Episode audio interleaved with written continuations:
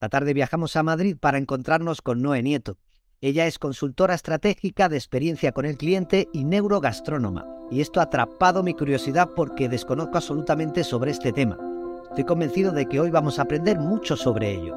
Yo soy Pablo Coronado y esto es Mundo Hostelero. Comenzamos.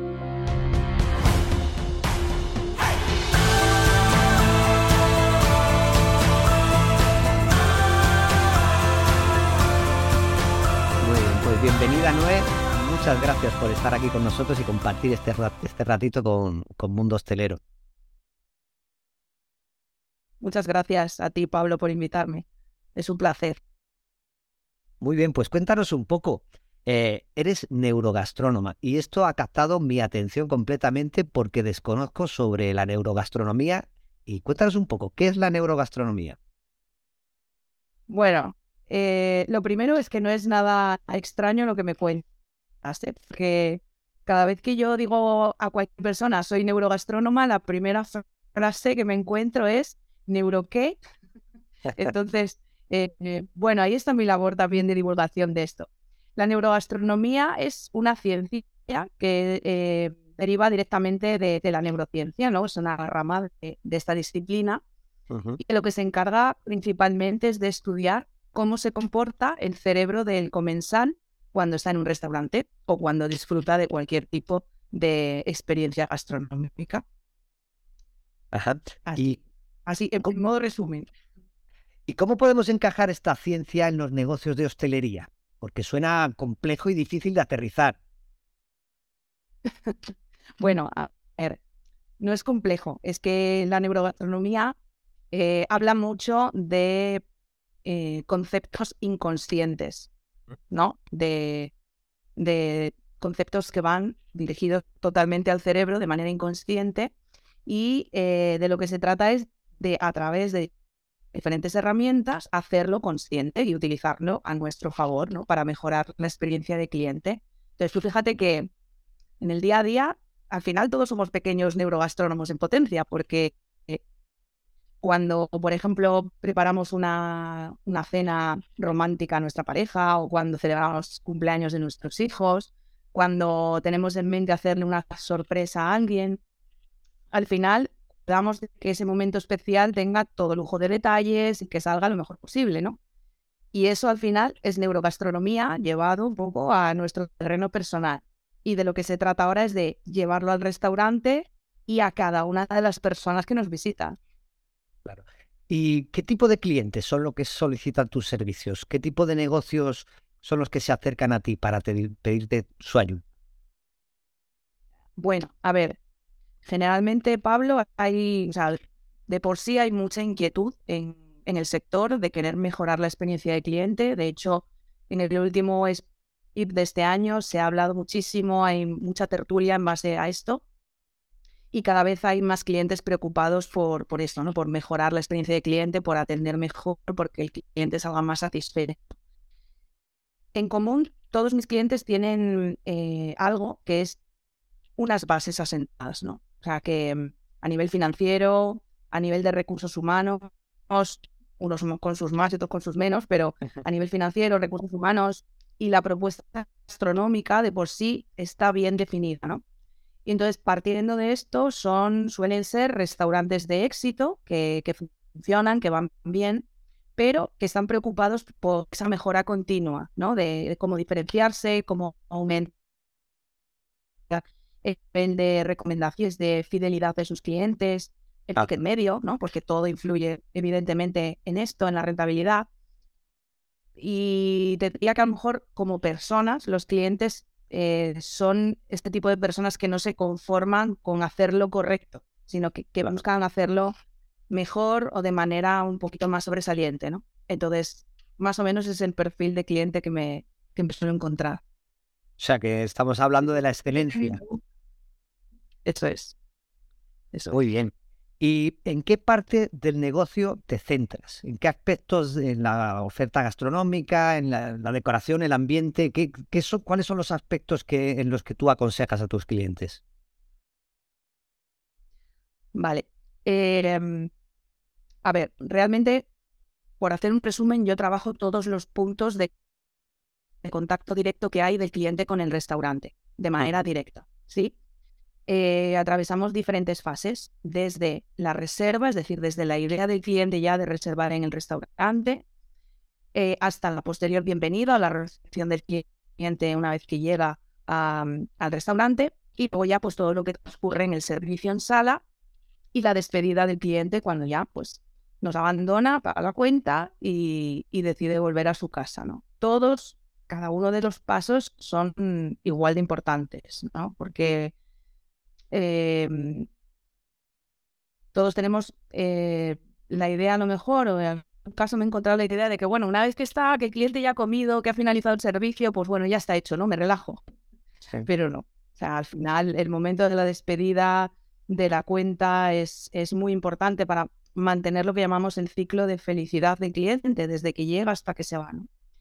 Entonces, pues bueno, por ejemplo, en estos puntos pues tratamos mucho la información que tenemos previa del cliente ¿eh? mediante la reserva. Es muy interesante saber y conocer bien qué persona va a venir eh, eh, y a quién tenemos que, servir y a quién tenemos que hacer feliz ese día, ¿no? El, el cómo le recibimos cuando llega, el ambiente, la decoración es importantísimo. Cómo se gestiona cada una de las mesas, porque no es lo mismo una mesa de dos personas que están, por ejemplo, cerrando un acuerdo comercial a una mesa de dos personas que igual es el mismo número de comensales, pero pues es una, celebración de un aniversario de una pareja, ¿no? O sea, realmente la emoción que trae cada una de esas personas es diferente y las necesidades tienen eh, en cuanto al espacio, en cuanto a la comunicación que debemos ejercer con ellas es, es muy distinta. Entonces, bueno, un poquito las fases serían esas y como te digo, cada una igual de importante que la anterior y que la siguiente. Me parece muy curioso que, que, hables desde la reserva, ¿no? Porque en realidad empezamos antes de tener la experiencia a calibrar un poco lo que vamos a vivir, que esto a mí me parece muy interesante, ¿no? Porque siempre... Total, total. Eh, y, antes, previo incluso a la reserva, está la idea, en cómo se forma la idea en la mente del cliente pues hoy me apetece ir a comer o a cenar a este sitio o, quiero buscar un sitio con estas características y ahí ya nace un poco todo ese match entre el cliente y el, y el restaurante, ¿no? Y a partir de ahí ya se empieza a materializar en forma de reserva. Entonces, realmente la reserva es, es una parte que, que además a día de hoy tenemos un montón de herramientas eh, digitales para poder optimizar muchísimo esa recogida de información, utilizar todos los indicadores que nos dé esa, esa herramienta. Y, y bueno, por eso que todo, todas las, las fases son importantísimas. Ahora vamos a algo un poquito más complicado. ¿Cómo encajan los propietarios las estrategias que les propones? ¿Las aceptan de buen grado? Eh, cuando les dices que hay cosas que no hacen como deberían, se muestran un poco recelosos a cambiar eh, lo que están haciendo. Bueno, a ver, por norma general, a nadie le resulta fácil reconocer nuestros propios errores. O sea, partimos de esa base, ¿no? Eh, hay que trabajarlo mucho esto. Sin embargo, yo me pongo muchas veces en su piel, bueno, muchas veces no siempre, ¿no? Pero tanto en este sentido como en cualquier otra cosa. Cuando tú realmente sientes que necesitas cambiar tu estrategia o que percibes que hay cosas que no están saliendo todo lo bien que a ti te gustaría, eh, de ahí ya hace lo principal, ¿vale? Que es esa necesidad y, ser honesto con uno mismo. Y la segunda derivada es reconocer que necesitas a alguien que te ayude a hacer estos cambios, ¿no?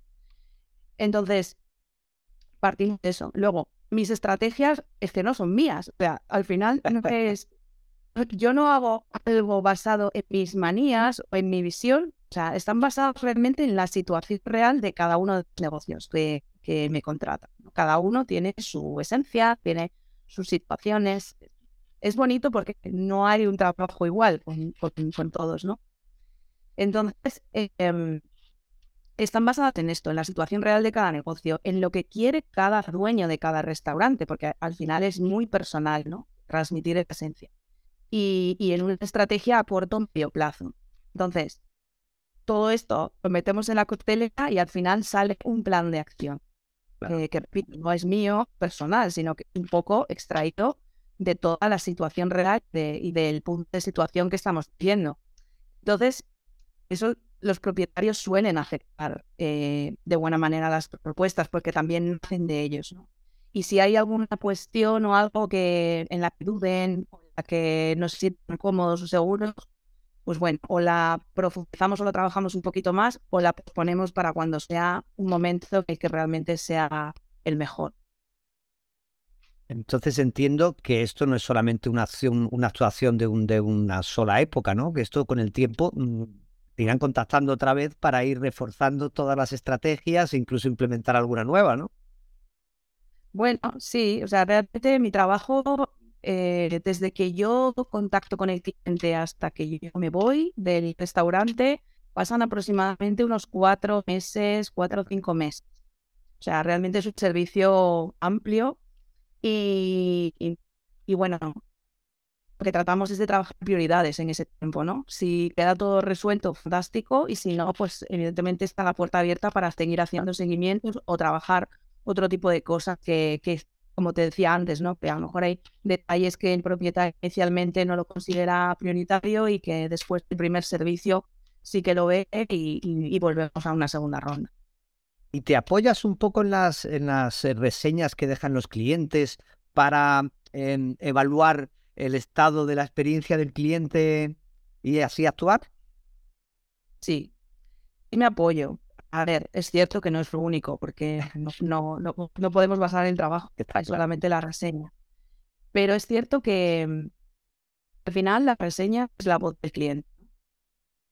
Siempre y cuando las analicemos con pinzas y, y sepamos eh, segregar cuáles de ellas son cualitativas, es decir, cuáles realmente aportan una visión de valor y, son las que podemos eh, analizar, ¿no? Porque todos sabemos que hay reseñas que, que más que construir destruyen y lo que hay que hacer es tomar las que construyen para, para hacer un punto de situación, por lo menos, de la visión del cliente en ese nivel. O sea que sí, me apoyo un poquito.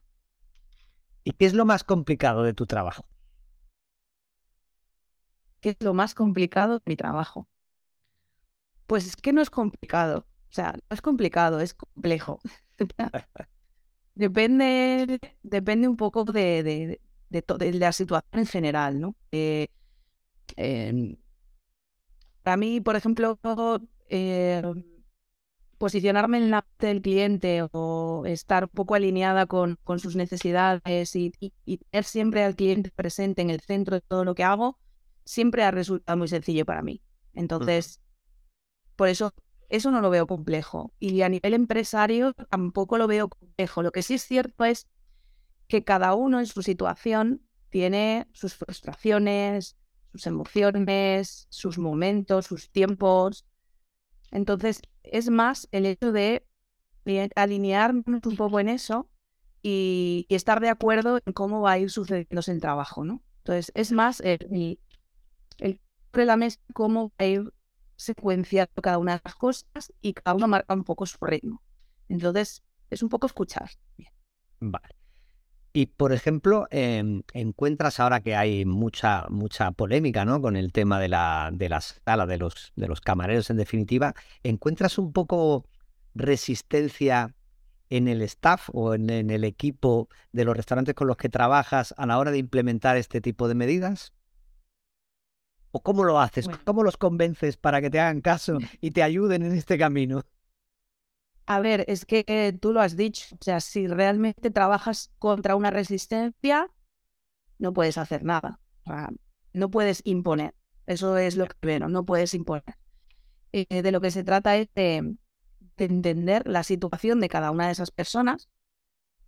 Evidentemente, yo cuando empiezo a trabajar, trabajo desde el prisma de la agencia, de la propiedad, ¿no? Del restaurante, pero la propiedad del restaurante, si el equipo no está alineado, pues por mucho que queramos imponer, la cosa no va a funcionar. Entonces, una vez que yo aterrizo en el equipo, que, suele ser en la segunda fase, segunda, tercera fase, cuando trabajamos ya el manual de este cliente y empezamos la formación al equipo, pues ahí lo primero es que buscamos conocer, o sea, conocerles como personas, realmente quiénes son, qué les gusta, qué no les gusta, qué rol ejercen en el, en el restaurante, qué les motiva. Y a partir de ahí eh, es fácil. O sea, es fácil. Sí que hay perfiles que se resisten, pero bueno, eh, a veces el empresario tiene que tomar decisiones en este sentido, ¿no? Eh, pero generalmente la gente que a, la que escuchas y, siente parte importante en el restaurante eh, son, son gente estupenda que, que aterrizan en los conceptos y lo intentan hacer lo mejor posible. Entonces, bueno, como todo, ¿no? Somos personas y encontrarás un poquito de todo en todas partes, pero por forma general se da bien. Cuéntanos algún éxito del que te sientas orgullosa. No hace falta que cuentes, si no quieres, eh, quién es el cliente en especial, pero alguna actuación de la que te sientas especialmente orgullosa. A ver, pues mira, un poco al hilo de lo que comentas ahora del tema del, personal. Bueno, por supuesto no, no voy a decir eh, de dónde ni de quién, pero, pero mm, en una formación de un equipo concreto, al principio venían un poco como, no de uñas, ¿no? Pero venían un poco como bueno, más de lo mismo, nos van a contar qué es lo que tenemos que hacer y claro, pues es que yo llevo aquí 20 años y que me van a contar y, ¿no? Esa era un poco la situación de partida. Pero al final todo esto dio mucho la vuelta, porque es cierto que a mí en las formaciones no me gusta decir qué tienen que hacer, porque es que si están trabajando ahí y llevan 15 años, porque saben lo que tienen que hacer. Pero a veces hay que explicarles el por qué lo tienen que hacer o cuál es la importancia de esas personas sobre el impacto del negocio. A veces esto se por lento, ¿no? Directamente llega, llega un camarero que viene a hacer una sustitución o que directamente es una nueva contratación, le dan sus herramientas de trabajo y le dicen, venga, a trabajar. Entonces, em, claro, pues hay que les vas a decir lo que tienen que hacer. Pero cuando realmente haces un giro al por qué y, les hace sentir importantes porque lo son. para mí, yo en todas mis formaciones les digo que estoy eh, agradecidísima de que me tengan allí porque los camareros son gestores de felicidad. Sí. Eso es fuerte. O sea, es muy importante. Son los encargados de que una persona que va a llegar allí a comer sea feliz durante ese tiempo. Es verdad. Y además de ser feliz, es que eso si eso lo consiguen, van a conseguir que la persona tenga un recuerdo para toda la vida. Entonces, cuando tú le dices esto a un equipo, se sienta, primero que haces, y yo, ostras, pues no había pensado en eso. Y gracias a darle la vuelta un poco a esta dinámica, este equipo que estaba un poquito de uñas o un poquito a la expectativa, se relajó mucho, mucho, mucho, de tal manera que fue súper participativo. Y al final me dieron las gracias, me dijeron que querían verme allí, que quería estar con ellos pues todas las semanas, o sea que a mí eso es súper satisfactorio, ¿sabes? El hecho de poder cambiarle la percepción a una persona que a lo mejor no está incluso ni motivada en su trabajo y motivarla con algo tan sencillo, entre comillas, hacerle ver que su trabajo es fundamental fundamental. Pues sí. Entonces, pues bueno, esto fue una de, de, tantas, pero, pero el feedback del, del equipo es súper importante, porque son los que van a sacar el trabajo. Pues sí, ya lo dijo otro invitado que tuvimos, Miquel Ochoa, que decía que, que, la hostelería es hacer a la gente feliz. Y esto es, coincide totalmente con lo que estás diciendo. Y además a mí se me ocurre, ¿no? Cuánta gente habrá vivido momentos inolvidables, pues desde una pedida de mano hasta, no sé, em, em, y, el, el, camarero pues ha sido un partícipe de eso totalmente, eh, un cómplice perfecto. ¿Y qué consejo, qué consejo le darías a los emprendedores y empresarios que estén pensando montar un negocio y que estoy convencido que no hayan, no, lo que no han evaluado hasta ahora, hasta ahora que nos van a escuchar, es la importancia de la neurogastronomía y cómo incluirla en su propuesta de negocio. Wow. O sea, estamos hablando de emprendimiento, bueno, experiencia de neurogastronomía. Sí, sí, sí. A, ver, eh, por lo menos para que lo tengan en cuenta. no, no te preocupes. Mira, lo primero, si están pensando en emprender, que lo hagan. Es decir, si ya lo han pensado es porque lo quieren hacer. Entonces, algo que no quieres no tiene la mente. Entonces, si lo tienes ahí, es que lo tienes que hacer. Ahora bien, hazlo eh, con cabeza, organizadamente, eh, em, ten una propuesta de valor diferencial, o sea, no, no quieras ser más de lo mismo y hazlo, y hazlo.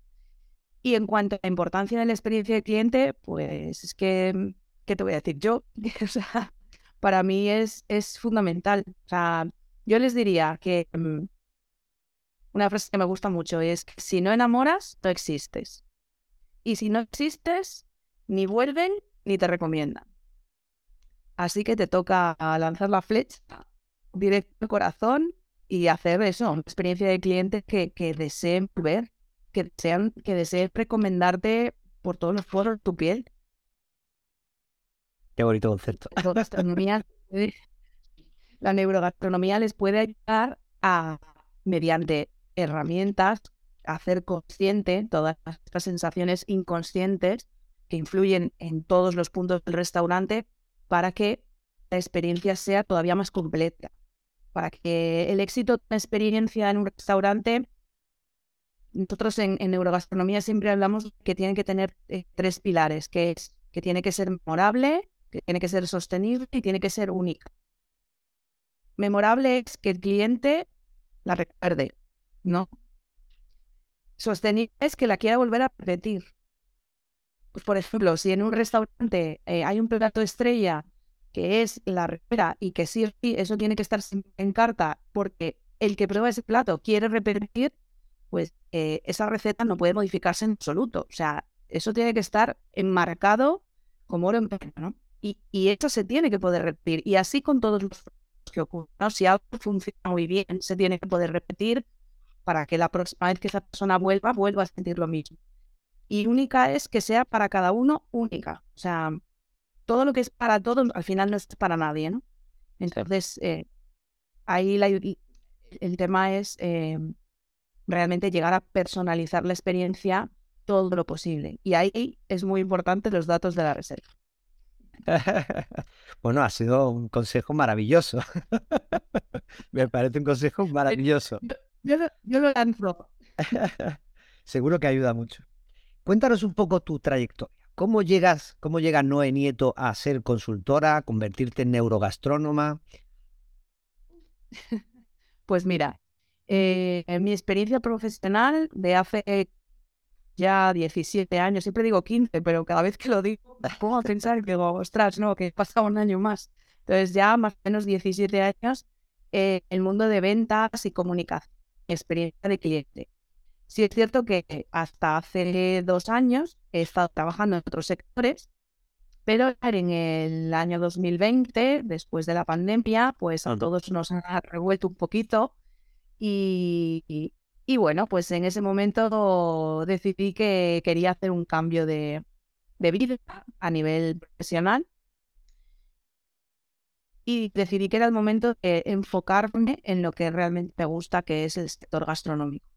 Entonces, bueno, yo ya venía trabajando, como te digo, consultoría de negocio en otros sectores y estaba muy, muy enfocada en la experiencia de cliente. Entonces, pues eso, eh, mezclé una cosita de aquí, una cosita de allá y dije, bueno, yo creo que este sector, eh, además, en ese momento estaba ya muy tendencia la experiencia de cliente en, en restauración y dije, pues aquí puedo aportar.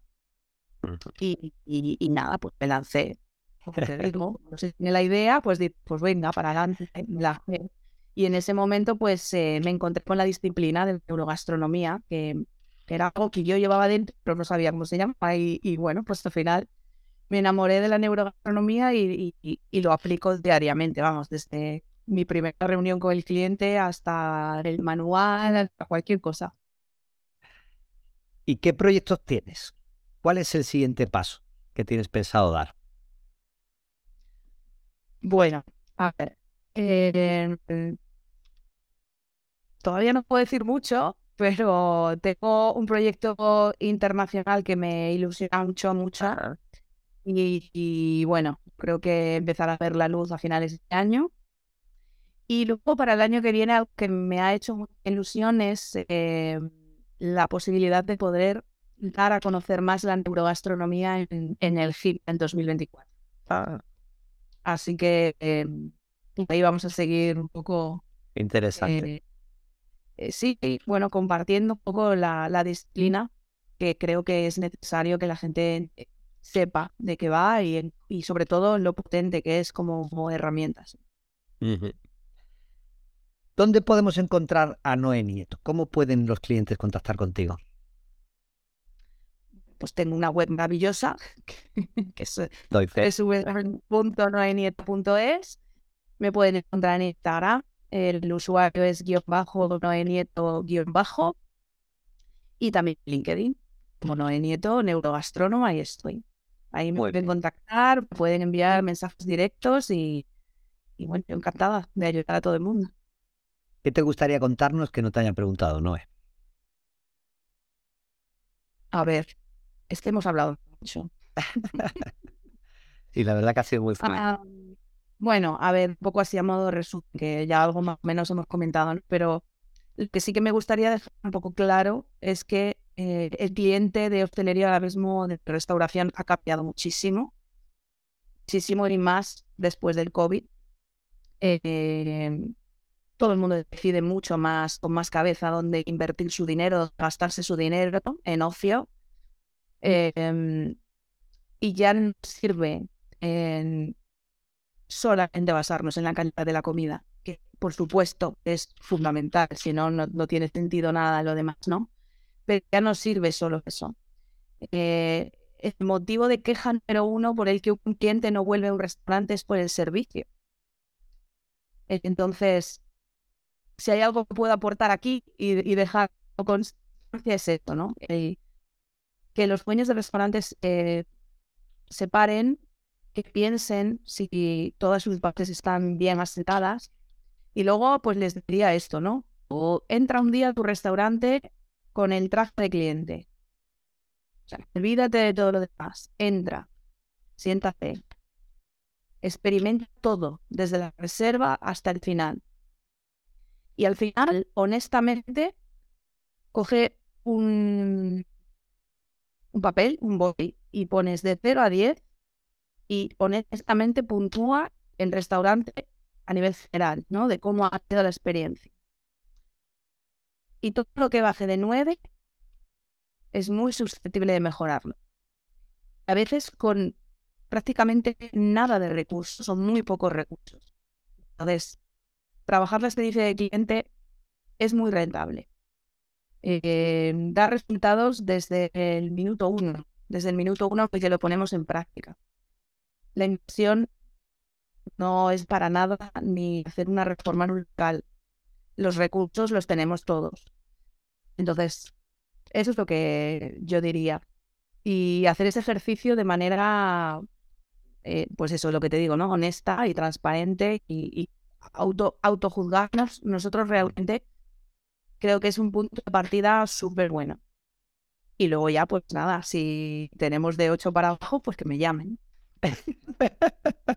y con 9 también, con 9 también. Estoy convencido de que... También, supuesto, me llames siempre, pero si, si tienes de 9 para abajo, les ayudo encantada. Muy bien. Pues Noé, ha sido un placer tenerte. Es, un, es una maravilla escucharte hablar porque se aprende mucho con lo que dices y formas parte de lo que yo llamo ese vivero de, de, profesionales y de empresas que estáis revolucionando este sector y que está muy necesitado de esa revolución. Y que muchísimas gracias por haber participado con nosotros en Mundo Hostelero. No, muchas gracias a ti, Pablo. Es verdad lo que dices. hay una cantidad de perfiles de compañeros que quieren salirse de lo, de, lo tradicional, ¿no? Y de buscar esa revolución y profesionalizar el sector, que encima, bueno, el otro día lo comentábamos, que es que tenemos un país tan rico y de tantas oportunidades para poder eh, hacer feliz a las personas, que qué mejor que en esta profesión. Pues sí, además estoy convencido de que esta revolución se puede exportar.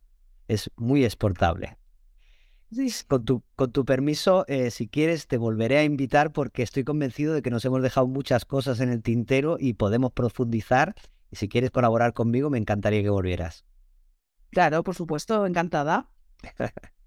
Muy bien, pues muchísimas gracias, Noé, y hasta pronto. A ti, un beso a todos. Tras seis episodios de este podcast, estoy muy agradecido con todas las personas que habéis colaborado con él Mis invitados, Juan Gómez, Jesús Soriano, Miquel Ochoa, Pablo Luise, Candela Baixauli y Noé Nieto, he aprendido muchísimo con todos vosotros y ha sido un placer conoceros. Pero quiero hacer una mención especial a alguien al que aprecio mucho y sin el que hubiera sido imposible hacer este camino. Él es Roberto Ruiz Rúa. Cuando contacté con él por primera vez en LinkedIn, sin haber grabado ni uno solo de los capítulos, me brindó su apoyo y me alentó a sacar adelante este proyecto. Personas como él hacen que este sector avance y por encima de todo hacen este mundo más amable y cercano. Gracias por todo, Roberto. La semana que viene volvemos con un nuevo capítulo con el que seguir aprendiendo y creciendo. Os lo iré contando todo por mis redes. Estar atentos. Gracias por acompañarnos en este viaje y nos vemos en la próxima.